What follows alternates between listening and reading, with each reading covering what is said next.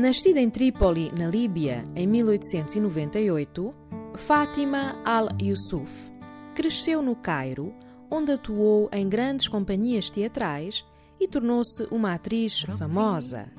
Em 1925, iniciou uma carreira como editora, publicando uma revista cultural de cariz anticolonial. Fátima al-Yusuf sofreu perseguições políticas por ter atuado contra a presença britânica e tornou-se das mulheres mais influentes na sua época no Egito. Faleceu em 1958.